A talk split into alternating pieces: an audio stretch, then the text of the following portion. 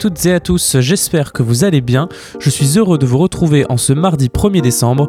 Aujourd'hui, grand entretien dans la Méridienne avec Eleonora Bottini, professeure et chercheur au Centre de recherche sur les droits fondamentaux et les évolutions du droit à Caen. Nous allons parler de nos droits individuels et leur traitement, ainsi que de leur avenir pendant et après les périodes de crise comme celle que nous vivons actuellement. Mais avant de commencer cette discussion, faisons un point sur l'actualité nationale et internationale dans le Flash Info.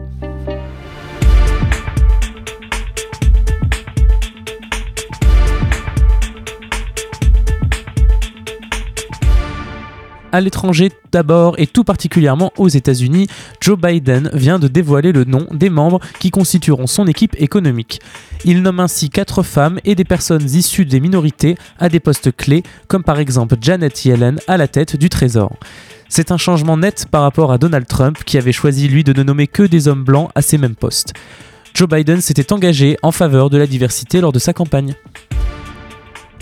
Grande découverte dans le milieu scientifique, l'unité d'intelligence artificielle de Google DeepMind a annoncé être désormais capable de déterminer la structure 3D d'une protéine avec précision. C'est un bond de géant dans ce domaine face à un problème sur lequel les scientifiques se penchaient depuis plus de 50 ans. Cette découverte pourrait permettre de démêler les mécanismes à l'origine de certaines maladies comme le cancer ou la Covid-19 et ainsi ouvrir la voie à la création de nouveaux médicaments. Un point justement sur la Covid-19, l'ONU vient de lancer un appel record de 35 milliards de dollars. Le tableau que nous présentons est le plus sombre que nous, ayons jamais exposé en matière de besoins humanitaires à venir, explique Mark Lockwood avec cette somme, responsable des affaires humanitaires de l'instance intergouvernementale. Selon lui, d'ici la fin de l'année, 270 millions de personnes pourraient souffrir d'insécurité alimentaire aiguë. C'est 82% de plus que l'année dernière et cela est presque entièrement dû à l'épidémie de Covid-19. Et alors que le monde occidental parle de stratégie de vaccination, la Chine, quant à elle, revendique déjà près d'un million de vaccinés dans son pays. Les vaccins injectés sont pourtant toujours en phase d'essai sans être homologués par le mais le gouvernement avait autorisé leur utilisation en urgence dès juillet dernier. Sont éligibles à cette première phase de vaccination en Chine les employés des entreprises publiques qui travaillent à l'étranger et les diplomates ainsi que les directeurs d'école. Le groupe pharmaceutique Sinopharm, à l'origine de ce vaccin, a fait une demande de commercialisation auprès du gouvernement chinois. Ils se disent également prêts à fabriquer près d'un milliard de doses dès l'année prochaine. Dans cette course folle pour le vaccin, les Chinois semblent vouloir prendre la tête. En France, maintenant, l'État annonce un soutien renforcé pour le secteur des stations de sport d'hiver, indemnisation des montées mécaniques fermées en décembre et un dispositif de chômage partiel avec un reste à charge, zéro, pour les saisonniers. Le gouvernement avait fermé la porte à une ouverture des stations de ski pour les fêtes de fin d'année. Malgré ces annonces d'aide, les acteurs de la montagne restent dans l'incompréhension, notamment devant le choix des pays frontaliers de laisser ouvertes leurs stations de sport d'hiver, comme la Suisse et même dans l'Union européenne, comme l'Espagne. Vous écoutez la Méridienne sur Radio Phoenix. Et voilà pour ce petit tour de l'actualité. J'accueille maintenant notre invité du jour. Il s'agit d'Eleonora Bottini. Bonjour et bienvenue dans la Méridienne. Pouvez-vous vous présenter brièvement? Bonjour, je m'appelle Eleonora Bottini. Je suis professeure de droit public à l'Université de Caen, Normandie, où euh, je dirige le centre de recherche sur les droits fondamentaux et les évolutions du droit, le CRDFED. C'est un des deux laboratoires juridiques de l'Université de Caen et c'est euh, le laboratoire qui s'occupe euh, de faire des recherches, notamment en matière euh, de droits et libertés fondamentaux des citoyens, mais aussi des évolutions contemporaines de notre droit interne, français, européen et international. Alors aujourd'hui, nous allons parler des droits fondamentaux et de leurs restrictions en période de crise sanitaire.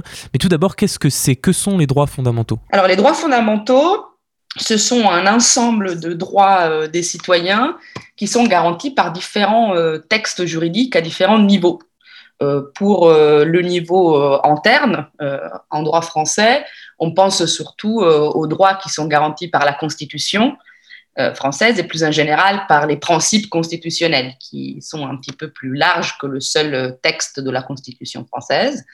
Mais après, on pense aussi aux droits fondamentaux garantis au niveau européen, au sens large du terme, à la fois par euh, la charte de l'Union européenne, donc au niveau de l'Union, et au niveau du Conseil de l'Europe avec la Convention européenne de sauvegarde des droits de l'homme. Donc tous ces droits ensemble forment les, droits et libertés fondamentaux qui sont garantis aux citoyens français par les différentes instances internes et internationales.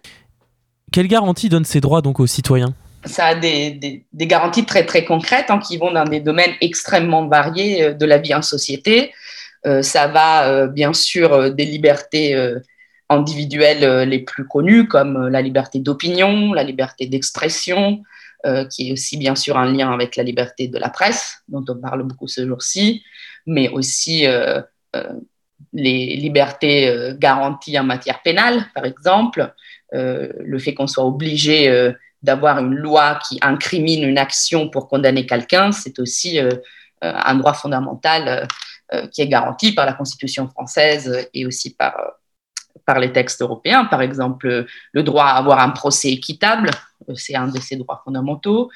la liberté d'aller et venir, bien sûr, autre, autre liberté qui est très, très concrètement en cause ces jours-ci. Euh, le fait de pouvoir se déplacer à sa guise est une liberté fondamentale qui est garantie par la Constitution française, par exemple. Alors euh, justement, vous parlez de, liberté de circuler, cela va nous, permettre de faire le lien avec la question que je voulais vous poser et le cœur du, sujet que nous souhaitons aborder aujourd'hui. Que deviennent les libertés fondamentales lors d'une crise sanitaire au cours de laquelle ben, un gouvernement impose un confinement ou bien des limitations de, de liberté individuelle, entre autres euh, la liberté de circuler Est-ce qu'on doit s'inquiéter? Alors bien sûr, euh, euh, ce qu'il faut, ce qu'il faut dire euh, absolument d'abord, c'est que nous sommes en état d'urgence. en ce moment, la France, comme la plupart d'ailleurs de, pays dans le monde, mais concentrons-nous sur la France, est dans un régime spécial qui s'appelle état d'urgence sanitaire. ce régime est par définition un régime exceptionnel notamment par rapport aux libertés fondamentales. Les libertés fondamentales sont du coup en quelque sorte suspendues, en tout cas certaines d'entre elles, heureusement pas toutes, mais certaines libertés sont suspendues euh, de manière temporaire pour réagir à une urgence qui est évidemment euh, l'épidémie de Covid-19. Donc, euh, dans un certain sens, évidemment qu'il faut s'inquiéter. C'est-à-dire que pendant cette période de suspension exceptionnelle, de fait, la plupart euh, des libertés fondamentales euh, qui nous sont garanties en temps normal, comme la liberté d'aller et venir, de se déplacer, mais aussi, par exemple, la liberté de manifester, donc euh, de se réunir, sont largement suspendues. Quelle est l'inquiétude? Bien sûr, l'inquiétude, c'est plutôt sur la durée. C'est-à-dire que par définition, un état d'urgence est censé être temporaire, et donc, cette suspension est censée se terminer. Oui, d'autant plus qu'il n'y a pas si longtemps que ça, nous étions déjà en état d'urgence, un état d'urgence sécuritaire, suite aux attentats de Charlie Hebdo et du Bataclan notamment. On assiste hein, donc à en fait une succession, une juxtaposition des états d'urgence et certaines personnes bah, s'inquiètent justement de ces occurrences. Exactement, non, c'est exactement ça l'inquiétude, c'est qu'en fait, euh, plus ces suspensions s'inscrivent dans la durée et effectivement dans la succession, il se trouve quand même qu'on a eu euh, aussi euh, des attentats terroristes pendant l'état d'urgence sanitaire, ce qui, pour le moment, n'ont pas donné lieu à une réactivation euh, officielle de l'état d'urgence sécuritaire, mais ça a été discuté et c'est pas inenvisageable qu'on se retrouve avec deux états d'urgence en même temps. et donc évidemment, la vraie inquiétude, c'est la durée. Et c'est aussi euh, ce qu'on pourrait appeler la pérennisation de certaines mesures. Il se trouve qu'on a des, des, exemples dans l'histoire et dans le monde d'états d'urgence dans lesquels on modifie certains aspects du droit et notamment des libertés fondamentales. Et puis, on s'y habitue, en quelque sorte, à la fois euh, de la part de l'opinion publique et du droit.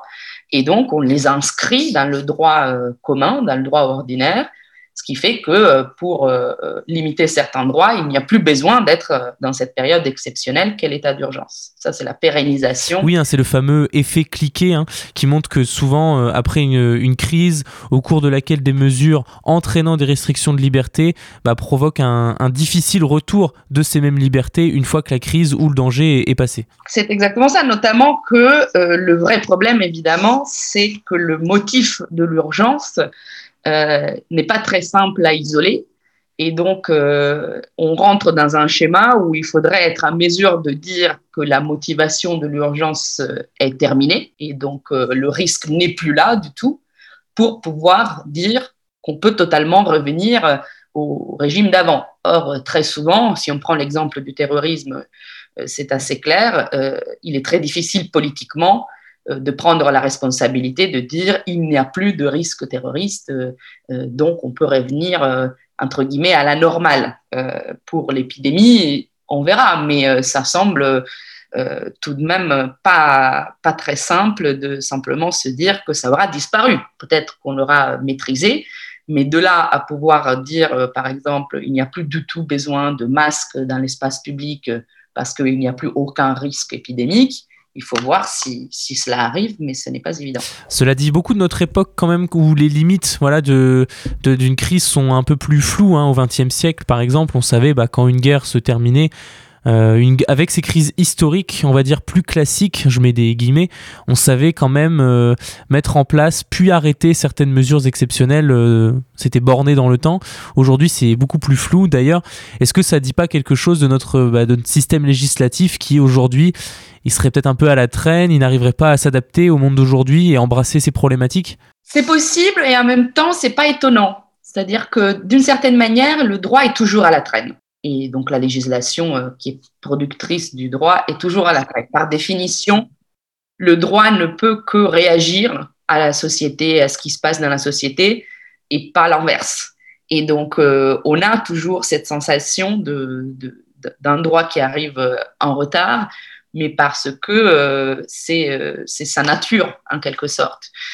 Donc de cela, il est, assez difficile de s'étonner parce qu'en même temps, des régimes qu'on pourrait euh, dire euh, préventifs anticiperaient en quelque sorte euh, des crises qui n'ont pas encore eu lieu, seraient paradoxalement encore pires pour les libertés. C'est-à-dire que tout ce qui est, tout ce qui est préventif en droit doit être manié de manière extrêmement extrêmement délicate parce que bah, si on prend par exemple les délits et les crimes, il faut bien sûr attendre qu'ils aient lieu avant de pouvoir les réprimer, euh, plutôt, que, plutôt que de se lancer dans, dans, quelque chose de préventif qui existe, mais qui doit être très encadré et très, et très limité pour, pour garantir les libertés.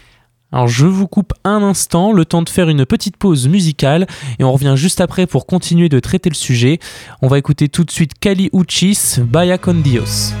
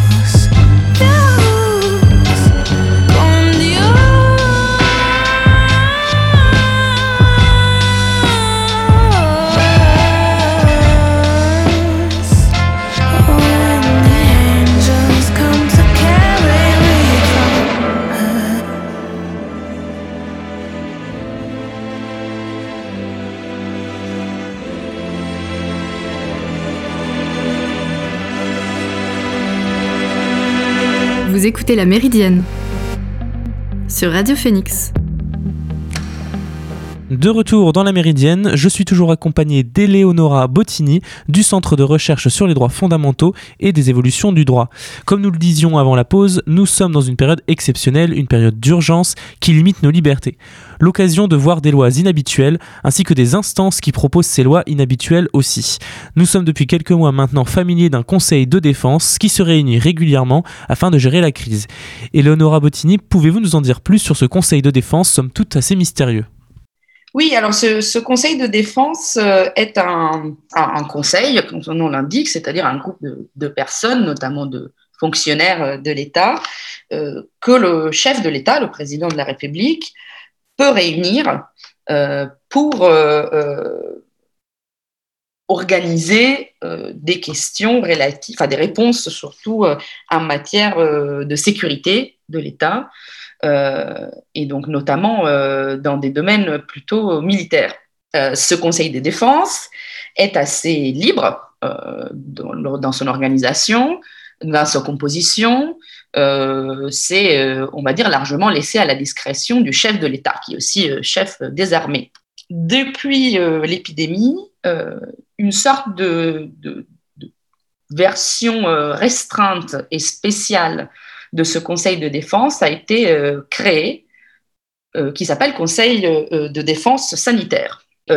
il s'agit donc d'un groupe de personnes, à la fois des fonctionnaires, mais aussi, par exemple, des experts, des scientifiques, que le Conseil de, que le chef de l'État, peut réunir afin d'évaluer la situation et, comme on l'a vu, de prendre des décisions en conséquence de la situation. Nouveau confinement, couvre-feu, jusqu'à quelle heure, ouverture ou fermeture des bars et restaurants, etc. Ce que, la raison pour laquelle ce Conseil euh, de défense a fait beaucoup parler de lui euh, est qu'il s'agit d'une façon assez atypique pour le pouvoir exécutif français de prendre des décisions. C'est la première fois que ça arrive dans la Ve République? Alors, en matière sanitaire, ça n'existait pas. Euh, en revanche, euh, non, il a été déjà, il a été déjà réuni euh, sous la Ve République en matière de, défense et donc, donc militaire, mais on n'en a pas tellement entendu parler parce que ça n'a pas donné lieu immédiatement à des décisions exécutives. La grosse différence, c'est que déjà le chef de l'État y fait référence explicitement lorsqu'il annonce les nouvelles mesures à venir. Or, il ne faut pas se méprendre, ça ne veut pas dire que le Conseil de défense sanitaire prend ces décisions. Ce n'est pas ça qui se passe. Les décisions, par exemple, euh, deuxième confinement, sont prises par le gouvernement. Du point de vue juridique, ce sont des actes du gouvernement. Seulement, euh, le choix de prendre certaines mesures, comme reconfiner la population, euh, vient de l'avis du Conseil de défense sanitaire qu'a euh, réuni le chef de l'État euh, souvent la veille euh, de prendre ces décisions. Ce qui fait qu'on a l'impression très claire d'un lien extrêmement étroit entre les choix du gouvernement et la vie qui ressort de ce Conseil de défense sanitaire. Et ça, c'est nouveau.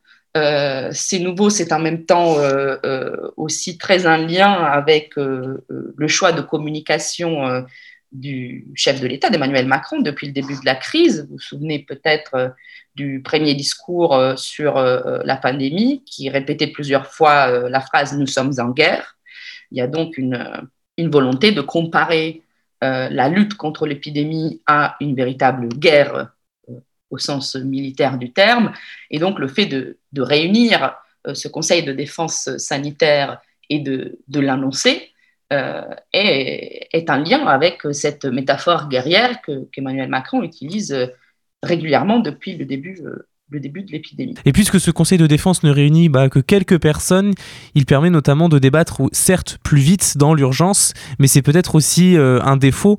François Ruffin, euh, député de la France Insoumise, mais aussi bah, d'autres personnalités politiques, ont déploré cette prise de parole, ce, débat restreint sur des questions qui touchent bah, aussi fortement l'ensemble des citoyens français. Ça peut être une dérive? C'est cela, et à la fois... Euh, c'est encore un lien avec l'état d'urgence. Il ne faut pas oublier, encore une fois, qu'on est dans ce contexte. L'état d'urgence, par lui-même, tend à concentrer les pouvoirs dans les mains du pouvoir exécutif.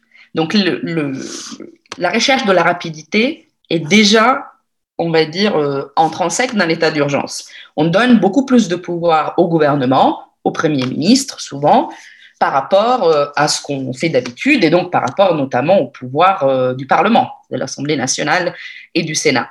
Donc cela rentre dans, la logique de l'état d'urgence. En plus de cet enjeu de rapidité, on a dans ce Conseil de défense aussi un, enjeu lié à la transparence, parce que euh, le Conseil des ministres, qui est euh, l'organe qui normalement euh, prend les décisions, adopte les décisions du, gouvernement, fait l'objet, par exemple, d'un compte-rendu toutes les semaines, d'une conférence de presse où les journalistes vont poser des questions au ministre, au ministre compétent à chaque fois qu'il y a un compte-rendu de Conseil des ministres. Tout cela n'existe pas pour le Conseil de défense. Et donc, euh, je pense que la, problématique de la rapidité euh, s'ajoute aussi euh, à la problématique d'une transparence vis-à-vis des citoyens. Il est beaucoup plus difficile d'encadrer déjà cette, ce conseil qui n'est pas, pas particulièrement strict dans son encadrement, dans sa composition, dans ses pouvoirs. Il peut être convoqué euh, euh, dans des formations très différentes en fonction du choix du président de la République, alors que le Conseil des ministres est, beaucoup plus encadré, il est même présent dans la Constitution en fait. Euh, ce qui n'est pas le cas du Conseil de défense. Et quels sont les, dans le droit français les garde-fous dans ce genre de situation pour ne pas qu'un état d'urgence euh, ne dure trop longtemps ou bien des garde-fous pour éviter que le Conseil de défense euh, ne prenne des décisions dans d'autres domaines que celui où se situe l'état d'urgence? Alors pour ce qui est notamment de, de l'état d'urgence, il y a essentiellement deux garde-fous principaux.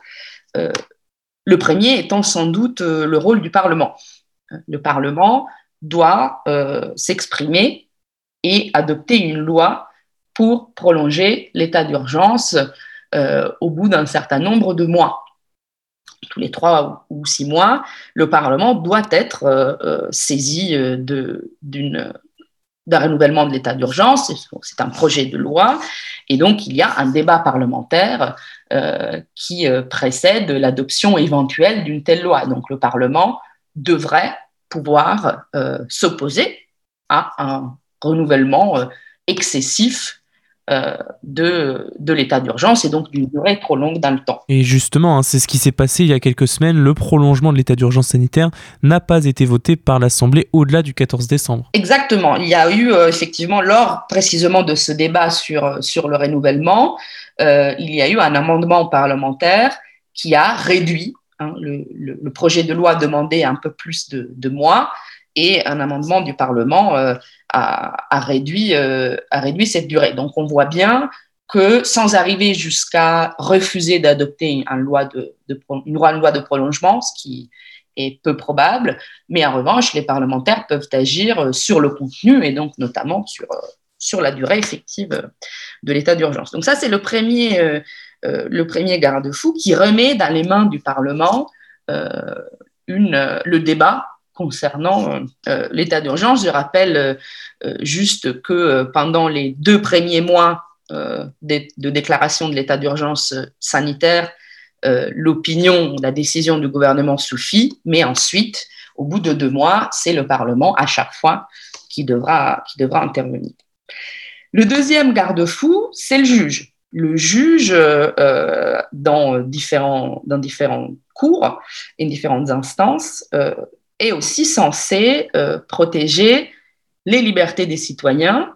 Alors cette fois-ci au cas par cas, c'est-à-dire en examinant des restrictions spécifiques à chaque fois que la question se pose, pour juger notamment si ces limitations aux droits sont proportionnées par rapport euh, à l'urgence. Et donc, euh, par exemple, le juge administratif, euh, le Conseil d'État, peut et de fait examine depuis le début de l'état d'urgence sanitaire les mesures qui sont prises pour vérifier si elles sont bien conformes à la loi et si, ultimement, elles sont bien proportionnées. On a là quand même un, un garde-fou important. Ce n'est pas le seul, d'ailleurs, le Conseil d'État, parce que le juge judiciaire le fait aussi. Rappelez-vous par exemple que la Cour de cassation s'est exprimée euh, au mois d'avril-mai sur le prolongement euh, automatique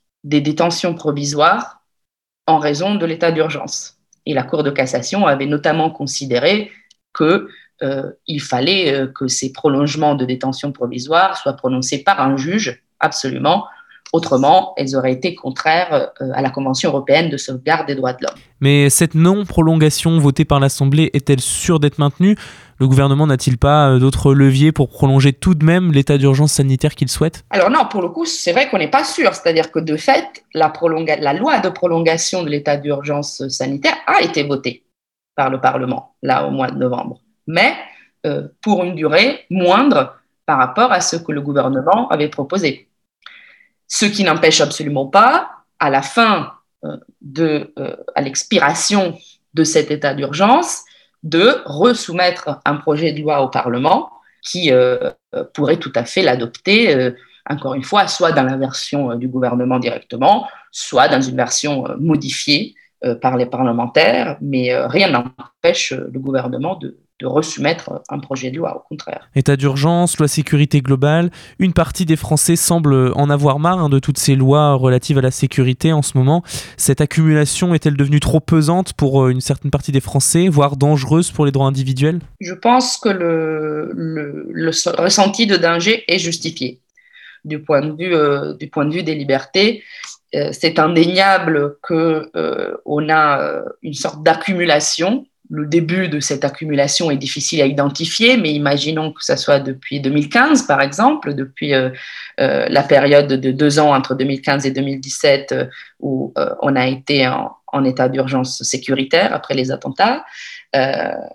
et par exemple, on a vu avec une loi de 2017 un certain nombre de mesures d'état d'urgence sécuritaire se transformer en droit commun. Vous pouvez nous donner quelques exemples? Oui, par exemple, euh, il y a des, euh, possibilités élargies euh, pour les forces de police de perquisitionner les domiciles de personnes qui seraient suspectées d'être en lien avec des troubles à l'ordre public et donc l'éventuelle préparation d'actes terroristes, par exemple, c'est typiquement une mesure qui faisait partie de l'état d'urgence sécuritaire et qui a été désormais prolongée euh, sans, fin, c'est-à-dire qui a été inséré dans, dans, le, droit, dans le droit commun.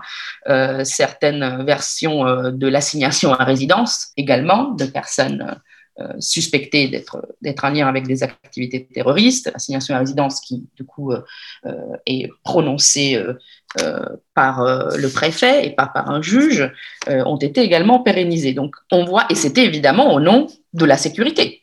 Hein. Cette loi de 2007 à laquelle je, fais référence, c'est la loi SILT, euh, c'est-à-dire euh, la loi sur la sécurité intérieure euh, et la lutte contre le terrorisme. c'est encore une fois une loi qui concerne la sécurité. Donc vous voyez que cette loi sur la sécurité globale se rajoute, et je ne suis pas encore allé plus en arrière, mais en réalité, il y en avait avant.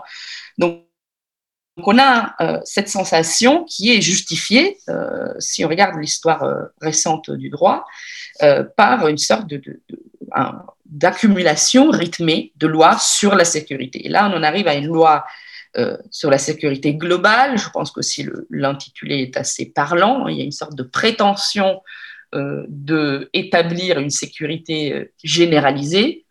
Et de tout temps, la sécurité nécessairement est mise en balance avec la liberté, les libertés fondamentales. On ne peut pas euh, tout avoir, c'est-à-dire qu'on ne peut pas avoir une absolue sécurité et une absolue oui, alors nous n'avons malheureusement pas eu le temps hein, de parler euh, du Conseil constitutionnel qui constitue euh, justement aussi un garde-fou hein, pour pour prévenir des on va dire de dérives de, certaines mesures euh, sécuritaires. Je sais que vous vouliez en parler, mais malheureusement, on n'a pas vraiment le temps. Ce sera peut-être l'occasion d'en reparler euh, une autre fois dans une autre émission. Merci beaucoup quand même, hein, Eleonora Bottini, bah, de nous avoir euh, accordé cette interview. Vous écoutez La Méridienne sur Radio Phoenix. Et nous arrivons à la fin de cette émission. J'espère qu'elle vous a plu. On se retrouve demain pour un nouveau numéro de la Méridienne. D'ici là, prenez soin de vous et passez une bonne journée sur Radio Phoenix.